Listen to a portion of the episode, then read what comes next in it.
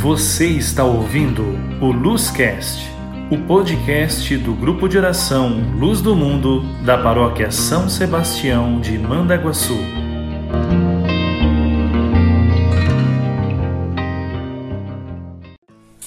Olá pessoal, sou Jaqueline e hoje nós temos mais uma história. Mas antes eu gostaria de saber, você aí do outro lado já ouviu falar de alguma heroína? Já sei. Você pensou na Mulher Maravilha, Viúva Negra, Feiticeira Escarlate, Xirra e muitas outras? Hum, mas não é dessas que estou falando. A história que eu vou contar hoje é de uma mulher muito, muito corajosa. E está lá na Bíblia, no Antigo nascer. É a história de Esther, a rainha corajosa. Um, dois, três, vamos lá? O povo judeu estava fora do seu país há muito tempo e eles eram maltratados, humilhados e estavam espalhados por vários países.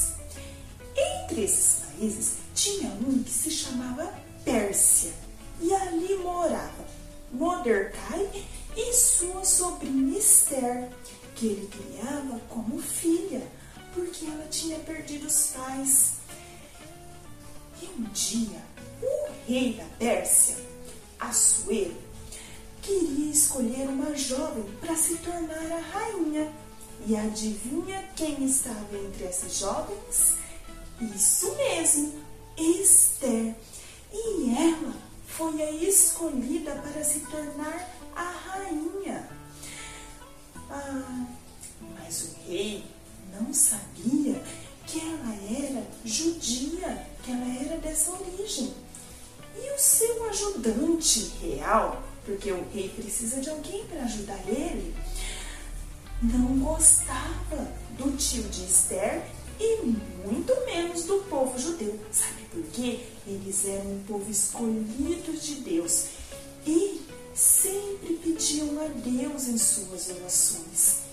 E esse ajudante chamado Amã não gostava disso. Ele queria que as pessoas se curvassem diante dele. Desse jeito, sabe o que ele fez? Ele convenceu o rei a fazer uma lei para acabar com o povo judeu. Esther e o povo judeu estavam em perigo. Mas, confiantes em Deus, eles se colocaram em oração. E Esther foi conversar com o rei.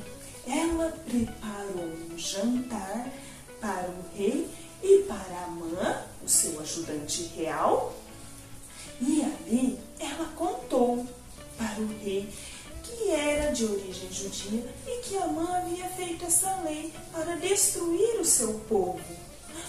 O rei ficou muito triste e bravo também e pediu que prendessem Amã.